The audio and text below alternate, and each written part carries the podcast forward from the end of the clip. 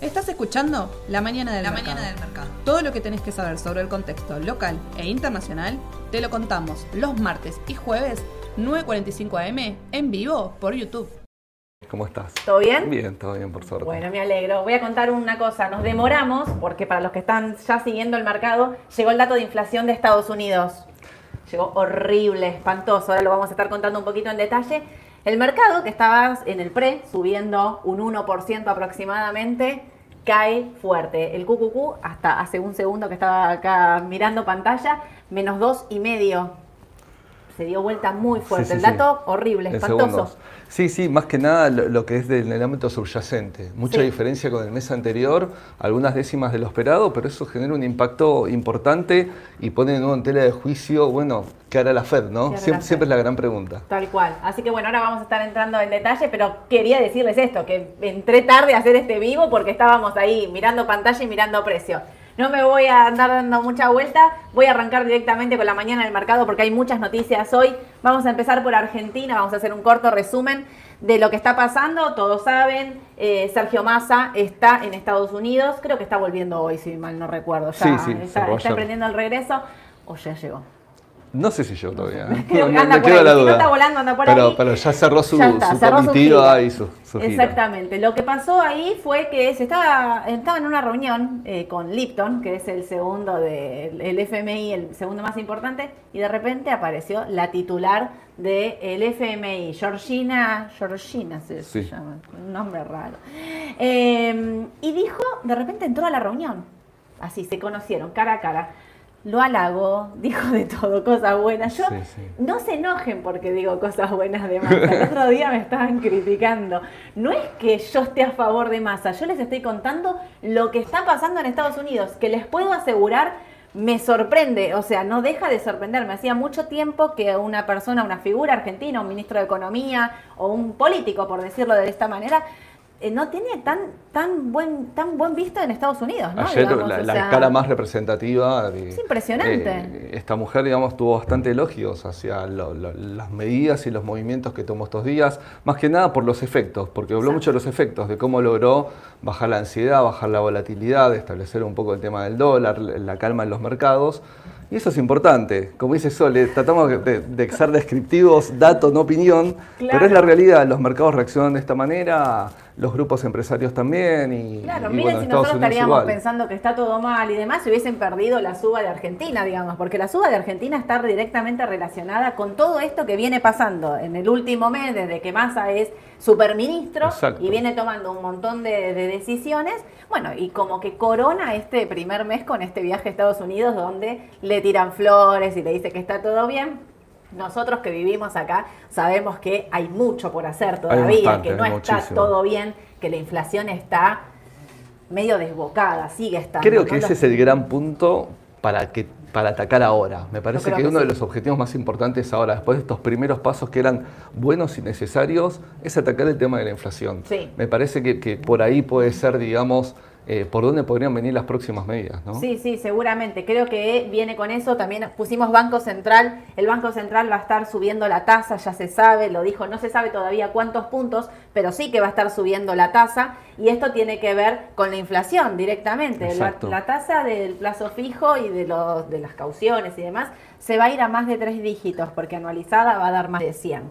Esto es en un ataque directo a la inflación, que no es otra cosa más que lo que está haciendo la Reserva Federal con su inflación de, para ellos descontrolada. En el mundo es complicado, pero bueno, sabemos que Argentina, como les decía la semana pasada, hay eh, ya las estimaciones dan una inflación de arriba de los tres dígitos, entonces digamos, en una forma de atacar esta inflación es subir la tasa fuerte para poder controlarla, que haya menos pesos circulantes y o que estos pesos tampoco se vayan al dólar, digamos. Es una forma, una medida económica. Después puede Sí, dar sí. resultado o no, según, porque para mí, que si es una medida que la haces solitaria, digamos, no tiene efecto. Es- Tiene que ser una medida que acompañe de otras decisiones, como por ejemplo, una eh, otra que está viendo es el tema de la suba de eh, el dólar oficial. Ahí muchos me van a decir, contrarresta la suba del dólar oficial.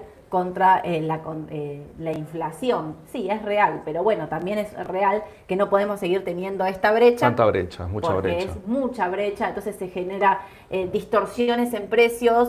Mismo a veces se genera la distorsión solo por y quizás si devalúan y quizás sí, digamos, bueno, la estabilidad también tiene que ver con esto, con que haya menos tipos de cambio o al menos que esa brecha se acorte. Subir la tasa para bajar la inflación es una de las medidas que se espera para el jueves Y directamente. Sí, y habría que ver el apetito ahora por los bonos dólar link o bonos duales eh, en este contexto, ¿no? Y también con la suba de tasas, también los bonos Badlar. Digo, eh, la- las próximas también eh, licitaciones de letras eh, pueden ser atractivas y podría generar todavía un ampliar este, este momento de un dólar un poco más tranquilo que estábamos viendo en estos tiempos. Sí, es más, te digo, si yo veo que el tipo de cambio, lo que está pasando con el dólar, ¿no? Que quedó el dólar MEP alrededor ahí de los 2.70, 2.71 aproximadamente, 72, va, está más o menos alrededor de ese precio. Y veo todos los dólares que están entrando, mira, acá me anoté. En el mes eh, ya se liquidaron 2.000 millones gracias al dólar soja. El Banco Central ya compró 1.200 millones por este dólar soja que sabemos que lo están liquidando a 200 pesos. Bueno, en realidad lo que, lo que está pasando ahí, y me parece a mí, con todos estos dólares que vienen del BID, del Banco Mundial y que el Fondo Monetario va a estar mandando la plata porque habría un preacuerdo ya por esta segunda eh, meta alcanzada, lo que podrías pensar es que el dólar va a estar tranquilo. Y como decís vos, bueno, todo lo que es en tasas muy altas y el dólar está tranquilo es una posibilidad. Puede ser ¿no? atractivo, exacto. Dólar linked también. Exacto, sí. Ayer sí. el dólar futuro estaba subiendo. Leía muchas notas donde se habla de una... Y ahora también vamos a hablar con respecto al dólar. Vieron que se viene el mundial, vieron que hay una gran cantidad de dólares que van a estar saliendo, más que aparte por el mundial, porque se viene la época de turismo, digamos, en Argentina se vienen las vacaciones de verano y todo el mundo, todo el mundo no, mucha gente empieza a reservar y para irse al exterior son dólares que salen, son dólares que están saliendo al oficial. Uno de los reclamos que se le hace a Massa, tanto afuera como acá, justamente los industriales y demás, le dicen, pará, si no me das dólares a mí para importar a 145, no le des dólares a él que va a viajar a gastarlos afuera, yo los quiero para producir. Esto es una de las grandes discusiones que hay en el momento y están evaluando cómo hacer ¿Por qué? A ver, puedes agregar otro dólar más, puedes subir impuestos, digamos, hay mil rumores de lo que va a ocurrir. Lo que sí se está viendo en la práctica es que el dólar oficial le empezó a meter pata, velocidad a la suba. Este ritmo en septiembre del dólar oficial está en, un- en una aceleración respecto a, a lo que Exacto. veníamos viendo anteriormente. De hecho, son las subas más fuertes de los últimos tres años del dólar oficial. Así, directamente. Ayer, eh, muchas notas en los diarios, no sé si las estuvieron viendo, decían, hablaban de un dólar a 180, 190 para eh, diciembre, dólar oficial, ¿sí? Eh, y que va a haber cambios en el dólar tarjeta a partir de octubre, ¿no? O sea que este sería el último mes que tendrías ese dólar a 145 para los que viajan afuera. Es una posibilidad, habrá que ver, pero sí, como me dice Ale, me parece muy bien, los que están y creen que esto va a ocurrir, dólar linked, a fijarse. Dólar futuro, te digo, lo tiene casi todo descontado. Ayer miraba diciembre, 192 pesos estaba. Se reactivó un poquito el mercado Sí. dólar futuro. Sí, tal cual. Muchas operaciones se Sí, estuvieron sí. haciendo. Eh, para, obviamente, para los importadores, para los que no quieren especular, sí cierran tipo de cambio, porque si se espera una devaluación y, y lo utilizan para trabajar directamente, ahí sí van a estar diciendo, van a estar cerrando posiciones, pero para los especuladores o, digamos, para los que quieren decir, bueno, pongo tasa, compro dólar, ¿eh? me parece que es un buen momento quizás para dólar linked y para tasa en pesos. Y no sé si vos ah, irías por ese lado también. Sí, sí, también, también, eh, porque también con, con los, con los ajustes de la tasa Badlar y con los de los plazos fijos, también pueden ser tentadores. Sí. Y también las próximas letras. Las que- próximas que- letras, por eso para mí hay que esperar ahora el jueves que suba la tasa para hacer todo eso, ¿no? Digamos, Sí, sí, sí. para hacer movimientos largos de- en pesos. Y el dato de inflación nuestro. Y el que dato eso va a ser un parámetro como para ver un Va a ser poquito. horrible como el de Estados Unidos, me parece, el dato de inflación nuestro. Tenemos que alguna La vez. diferencia es que nosotros pensábamos que en Estados Unidos con la suba de tasa podrían haber corregido algo y podrían haber mejorado, ahora vamos a mostrar que no. Eh, nosotros es como, no sé, una causa perdida la inflación en Sí, Argentina. sí. Eh, Pero bueno, esperemos que alguna vez tengamos también un mes con un poquito de respiro leve y no Qué sea, optimista que está. no sea todo el látigo, látigo. Me encanta, me encanta tu optimismo. Tu optimismo. Yo eh, hoy me había levantado optimista, después vi el dato de inflación de Estados Unidos y se me pasaron. vamos a tener una jornada todas movida las- acá, me sí, parece. La verdad es que sí. Una cosa que quería decir es que se están yendo 750 millones de dólares eh, por eh, los que es el dólar eh, tarjeta, así que ahí te das cuenta que economía, en economía sostienen que eso es inviable y hay que cortarlo de alguna manera. Así que digo, se va a cortar, hay que ver muchos caminos. Una era la suba de impuestos, otra es una devaluación fuerte, otra era eh, una devaluación, acelerar una devaluación mensual, o sea, llevarlo a diciembre a 180, 190 pesos, no hacerlo ya mismo. Así que eso también, Y medidas con el dólar tarjeta también puede haber, seguro, seguro. claramente. Todo por esta gente que se va a Qatar. ¿Ves? No vayan a Qatar, quédense a verlo acá por televisión. Qué lindo, ojalá. Me, me encanta que la gente vaya a Qatar y que pueda ir a Qatar, o sea, a alentar a la selección argentina. ¿Qué más, qué más querés que eso? Debe ser espectacular, yo no voy, pero bueno, debe ser muy bueno. Eh, ¿Qué otra cosa más? Bueno, bonos un poco hablamos. Paso a Estados Unidos porque me está apremiando esto en la cabeza. Ahora después aprovechen y hagan todas las consultas que quieran eh, de Argentina y demás, porque al final de, esta, de estas noticias vamos a estar hablando y vamos a estar respondiendo a preguntas. Vino el IPC de Estados Unidos, que es lo que estábamos hablando. Vino muy feo, espantoso. Miren, acá se los pusimos. El IPC subyacente en términos interanuales subió en agosto un 6.3%, el anterior era un 5.9% y dos décimas más del 6.1% que era el esperado. O sea, vino 6.3% y el esperado era 6.1%. En términos mensuales, acá está el punto donde se nota muy fuerte, ascendió un 0.6 frente al estimado que era un 0.3 y que el anterior había sido un 0.3. Muy fuerte. En términos interanuales, entonces sube al 8.3. Está por debajo del 8,5 que estábamos hablando, pero dos décimas más de lo esperado que era el 8.1. Recordemos que durante agosto no hubo reunión eh, de la Reserva Federal, que estuvo solo Jackson Hole, pero que estuvo hablando, que había dicho que iba a ser totalmente agresivo.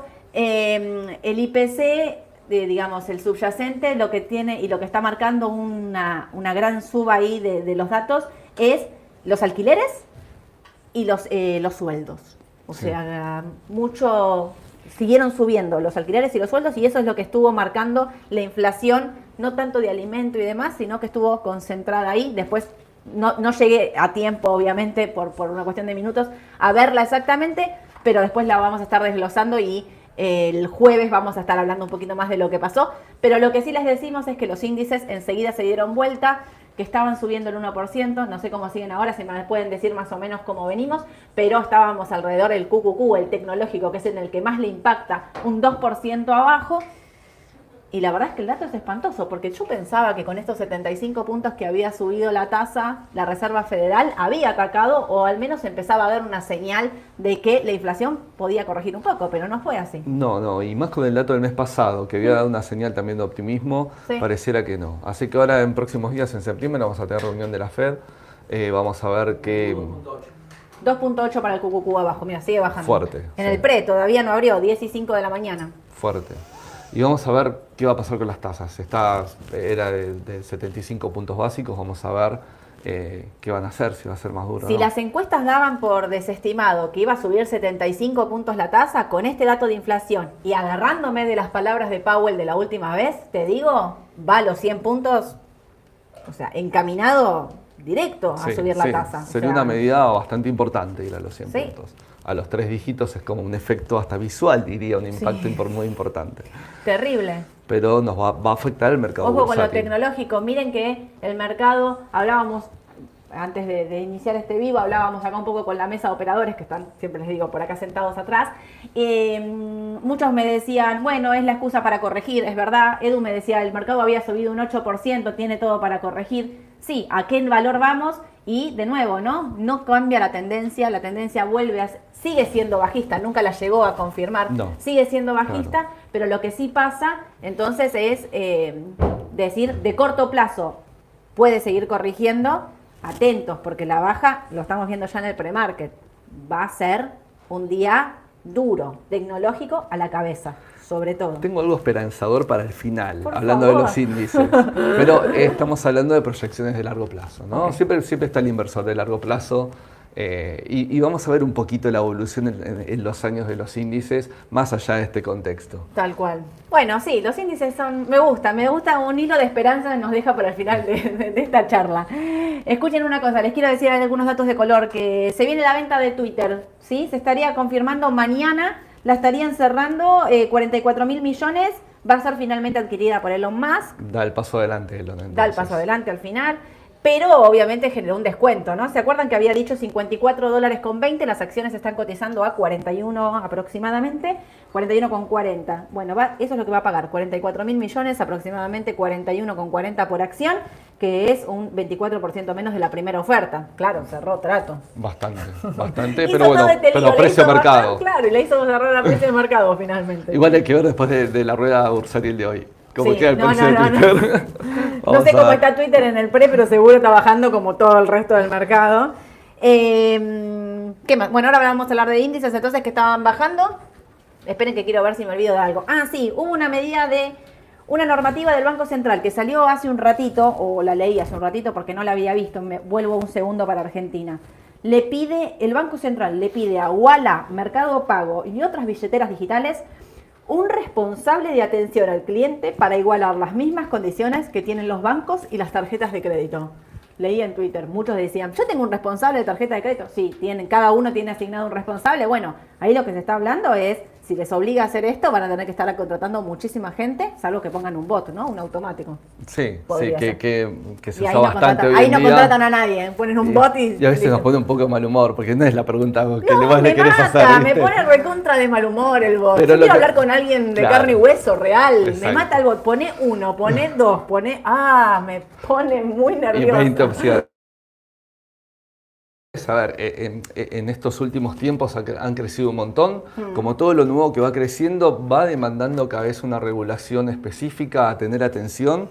Eh, y seguramente, y creo que con el paso del tiempo, siempre va a haber medidas también como para intentar igualar en el sistema financieros parecido a lo que es un banco de entidad financiera con una billetera virtual. Sí, obvio. Sí, sí, sí, seguro. Pero bueno, de ahí viene esa esa normativa del Banco Central. El dólar, como acá les decía antes, bueno, el MEP 271 aproximadamente da vuelta al contado con liquidación, vienen bajando en el mes por todas estas noticias que estábamos hablando al principio, así que vamos a seguir.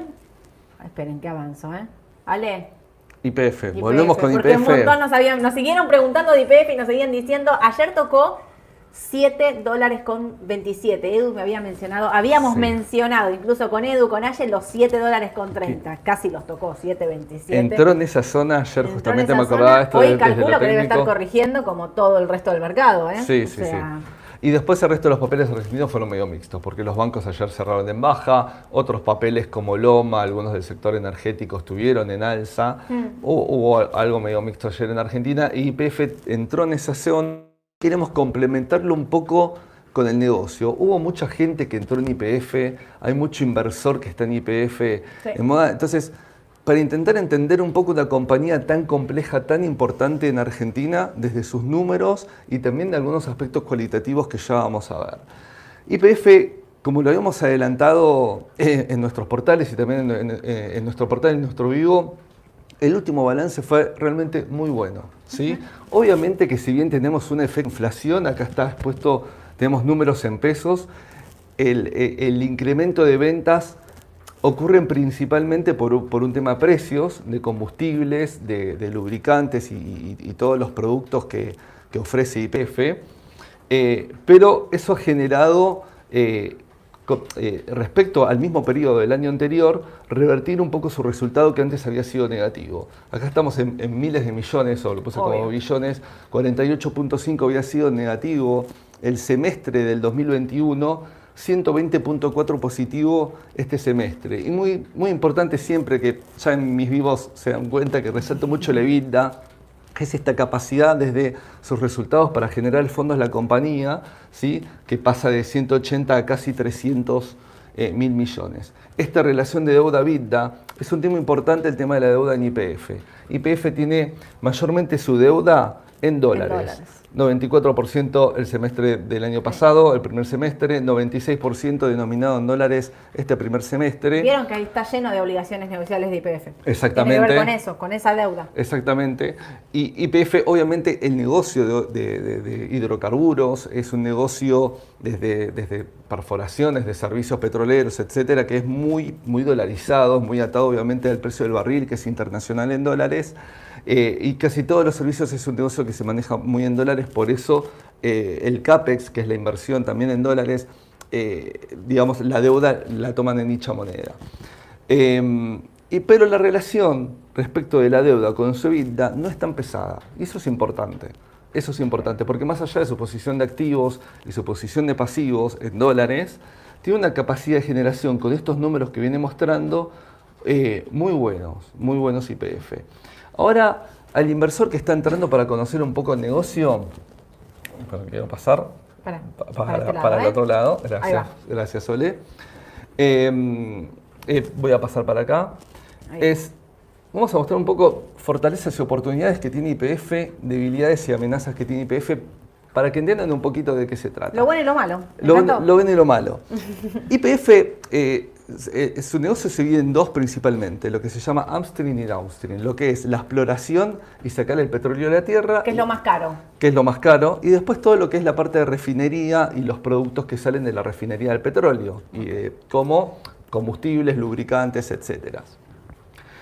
IPF es, eh, posee en Argentina más del 50% de todas las zonas hidrocarburíferas de exploración y producción eh, están bajo, eh, bajo IPF. ¿sí? Lo mismo en el mercado de combustibles, IPF tiene más de la mitad del mercado en, digamos, en, este segmento. Es una empresa que a su vez también está diversificada, entre el 15 y el 20% de los ingresos también corresponden, en los, sus resultados, perdón, a empresas del grupo que están vinculadas con distintos negocios también energéticos. Eh, energías alternativas nuevas, digamos, eh, digamos más verdes, eh, Profértil, que es un, negocio de, Profértil, después está también servicios petroleros, IPF Luz, es decir, hay, un, mundo de compañías, de compañías que está... y que van creciendo, porque va aumentando cada vez más. Sí, porque tiene ahora, está queriendo sumar la parte del litio. Exactamente.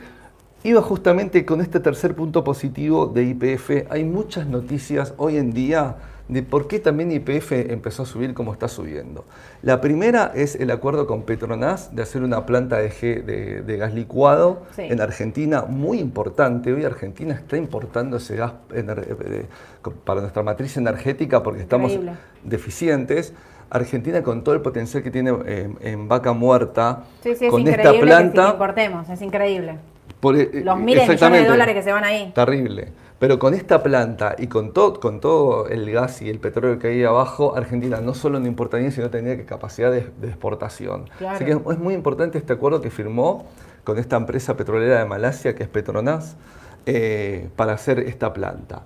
Después está el tema del puerto en Río Negro, eh, un puerto con un oleoducto desde Vaca Muerta hasta cerca del, del borde marítimo de, nuestro océano.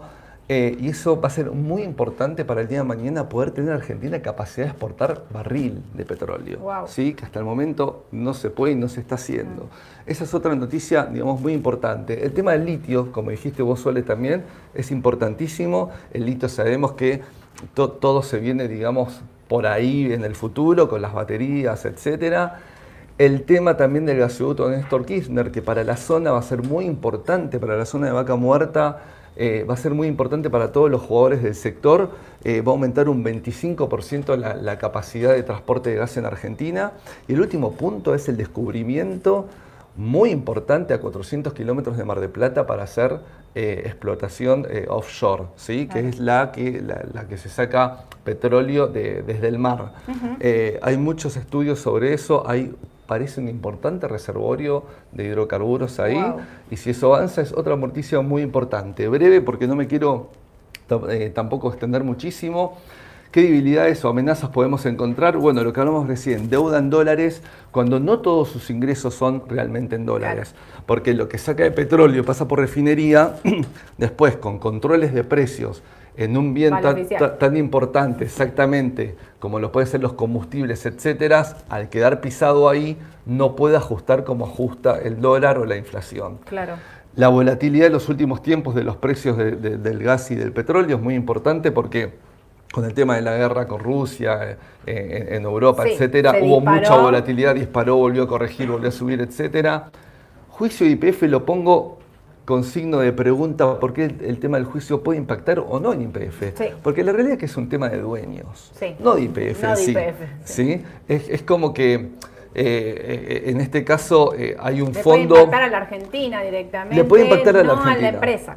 Argentina en 2014 pagó 5 mil millones a Repsol por el 51% expropiado. El punto es que quedó Grupo Petersen, otro grupo que era Eskenazi, en donde un fondo inglés compra esos derechos de litigio y es el que justamente está hoy eh, con la jueza Presca que tiene que resolver o no, a ver si los tiende. Pero podría impactarle en IPF si se embarga IPF, ¿sí? Obvio. Supongamos que yo y vos nos, peleamos por un auto. El auto no tiene la culpa. Los dueños nos estamos peleando por el auto, pero alguien en un proceso judicial puede embargar ese auto. Claro. Bueno, puede pasar algo parecido con IPF. Y el tema riesgo Estado siempre lo ponemos porque IPF es la principal, una de las principales de facturación argentina y siempre puede ser caja y meter mano y poder estar susceptible a esas cuestiones. Exacto. Nada más que por eso. Sí. Pero queremos mandar un poquito un pantallazo de IPF desde su negocio, desde, desde sus características de su negocio y algunos números. Obvio. Vuelvo breve para acá. IPF tiene un market cap hoy, esto está en pesos, 774 bi, con su último EBITDA anual de 476 billones de pesos eh, uno de los conceptos que se llaman múltiplos de vida eh, en, el mercado cuando uno compra o vale una compañía, dicen que se establece entre 4 y 6 veces EBITDA. Tomando una EBITDA de 4, me voy a 1904 B.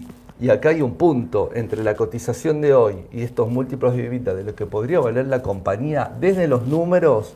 Todavía IPF tiene como para subir un montón. Estamos hablando que sería un papel desde los números de 17 dólares. ¿Por qué hoy IPF no está valiendo eso? Porque no deja de estar inserta en un mercado como Argentina, en donde el mundo y calificadoras, etcétera, te ponen un techo y un tope, entonces hay ciertas cuestiones que no se puede romper. Sí, también todo eso que dijiste, ¿no? La deuda que tienen dólares y el, el tema de los precios pisados, que no toda su facturación es dolarizada y demás, digamos, le impacta. Y como decís vos, también es una empresa que está controlada por el Estado argentino. Y bueno, nada, ya sabemos. O sea, funciona, el, precio del exterior le, le marca un precio, como Exactamente. O sea, no, tendría que valer más y tendría que valer más. Bueno, no estamos diciéndoles que va a ir a 17 dólares. Es el precio de, la, de acuerdo al análisis de los fundamentals que tendría que valer.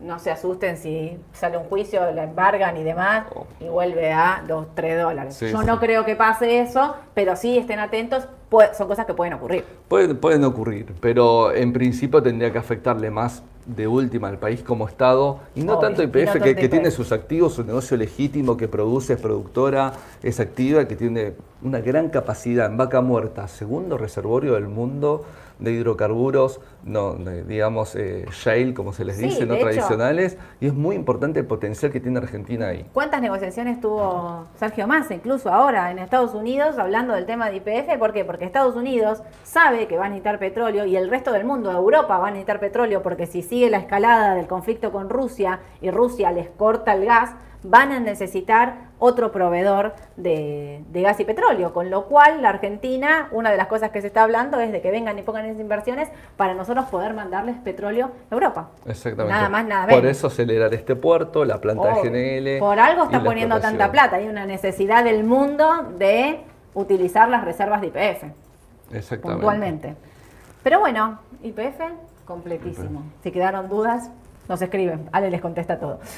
Eh, ¿Qué más tenemos? No, y lo último. Ah, para, antes de IPF, una cosa. Eh, vino el balance de cambiar de tema, no de IPF. Vino el balance de CAPEX. Lo vi ayer muy por arriba.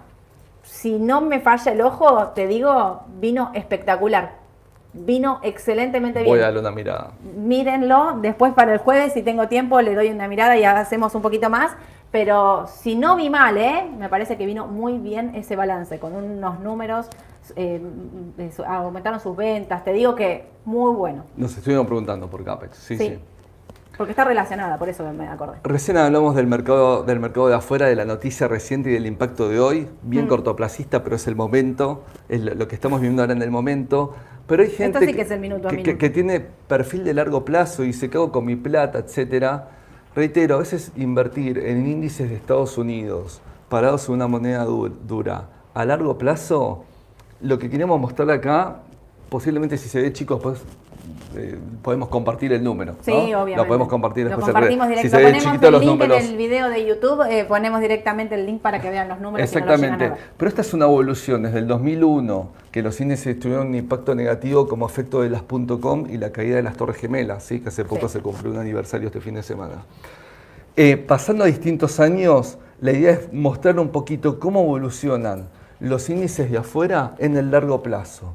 Y supongamos un Standard Poor's, el ETF, el SPI, que estaba en 114.3 en el 2001, que corrige después con el 2008, con el efecto de la crisis hipotecaria y, el sistema, y bajó a 90, pero después en años sucesivos, por más correcciones intermedias que hay, siempre los índices cuando vuelven, vuelven con más fuerza.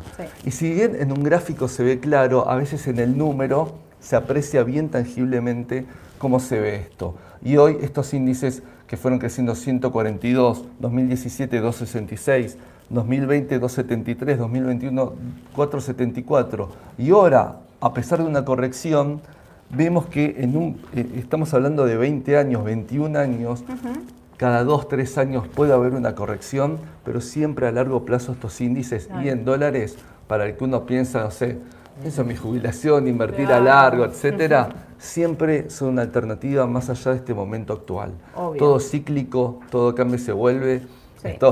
Estados Unidos es el mercado más grande del mundo, una sociedad muy consumista y obviamente este contexto hasta no es muy adecuado a su historia, pero es lo que está pasando por las variables del mundo en este momento y geopolíticas también. Entonces es una cuestión de que eh, mostrar un poquito acá que la evolución a largo plazo, y es más, en los momentos de corrección siempre uno puede o, salir un poquito y volver a, entrar más adelante cuando está subiendo. En esa estrategia puedes decir, bueno, pero no quiero quedar desfasado. Bueno, salís un 20, un 25, no es la posición total para hacer una diferencia. Esa es otra oportunidad. Y siempre el ahorro, si, si algunos tienen capacidad de ahorro, ir metiendo, incrementar esto, reitero, en una moneda dura y a largo plazo, es algo, es algo, es algo que está bueno. También, mira, estaba, pensando mientras vos decías cómo se ve claramente los tres índices, el Dow Jones, las 30 industrias principales, el Standard Poor's, las 500 y el QQQ, el tecnológico. En las subas y en las bajas también, cómo te das cuenta cuál es el más conservador y cuál es el más, eh, más de riesgo, ¿no? Por decirlo de una manera. El QQQ, que aparte, fíjense, es el que más subió, pero es el que más viene bajando. Entonces uno también puede digamos, de acuerdo a su perfil, invertir a largo plazo en algo más conservador como es el Dow Jones o algo más de un poco más de riesgo el QQQ. Me parece que se ve también claramente en las subas y en las bajas eh, ese, ese efecto. Claramente, sí, sí, sí. Coincido con vos en que alguien que invierte de mediano largo plazo y dice, bueno, eh, comprar alguno de estos tres índices es, eh, es clave, porque aparte agrupan las principales empresas de los Estados Unidos de acuerdo al sector. Así que a mí me parece que es una muy buena recomendación de esas de comprar de largo y que no aprovechar estas bajas que tiene, porque fíjense que no se dan siempre, aprovechar estas bajas para posicionarse a largo plazo. Y aparte lo bueno es que diversificás, porque son índices de varias compañías. Obvio. La podés formar, si querés, no en el 100% de tu cartera, obvio, pero la mixeás para armarte un portafolio eficiente, tenerla siempre como base. Y como decís vos, Sole, y es clarísimo, eh, el punto que levantaste es muy bueno, el distinto perfil que tienen estos índices y las empresas detrás de estos índices. Claro. Mucho value, mucha trayectoria en el Dow Jones, mucho industrial, de años, compañías de muchos años de trayectoria, mucha innovación, mucho futuro, mucha perspectiva y tecnológico en el índice de QQQ, en el Nasdaq, eh, con las distintas eh, alternativas de, en cuanto a riesgo, ¿no? Sí, sí, sí, se ve claro. Así que bueno, igual vamos a ponerles el cuadrito en el video de YouTube para que, para que lo puedan ver, ¿sí? Em, arranco con las preguntas, ¿sí? ¿Cómo ven IPF? Creo que lo recontra contestamos con ese análisis que, que, se hizo de IPF. Nosotros creemos igual que de corto plazo todo el mercado argentino está para corregir, lo debe estar haciendo, no estoy mirando las cotizaciones ahora, pero debe estar corrigiendo y acompañando la baja de Estados Unidos. Nosotros creemos que son bajas de corto plazo en Argentina, que no es un cambio de tendencia, que son incluso hasta para posicionarse para volver a, a subir. Hay que ver hasta dónde llega eh, IPF, dos abajo para IPF. Ahí está, en el pre, que no es nada, porque si me estaban diciendo antes que el QQQ está bajando casi un 270, 280, y con lo no que es subió. IPF en estos Con lo que subió IPF no es nada. Así que eh, estaba, me habían preguntado el otro día por Transportadora Gas del Sur. Bueno, ayer les digo, hice una, así una pasada por todos los papeles, estaban todos muy parecidos. Me, eh, me gusta esta baja como para volver a entrar. Para los que no pudieron entrar, me parece que esta baja vuelve a ser oportunidad de compra para Argentina, así que atentis a, y podemos, si queremos, para el jueves podemos armar algo de en qué valores podríamos entrar en algunos papeles argentinos. Los principales, perfecto. Pampa, Galicia, ¿no? ¿Podemos Sí, armar sí, algo sí. de eso? Me gusta.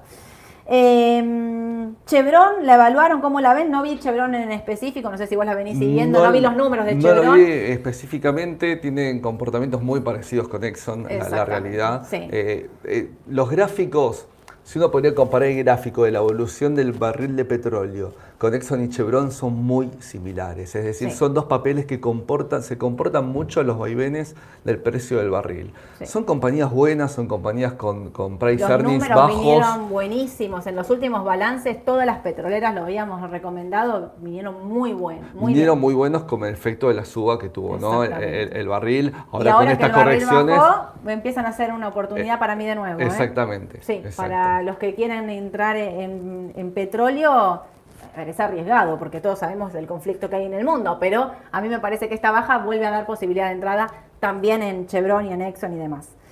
¿Qué opinan del TO23 para el corto plazo antes del vencimiento? me río porque el otro día estuvimos acá haciendo, haciendo números, acá toda la mesa, y estábamos diciendo dólar o TO23.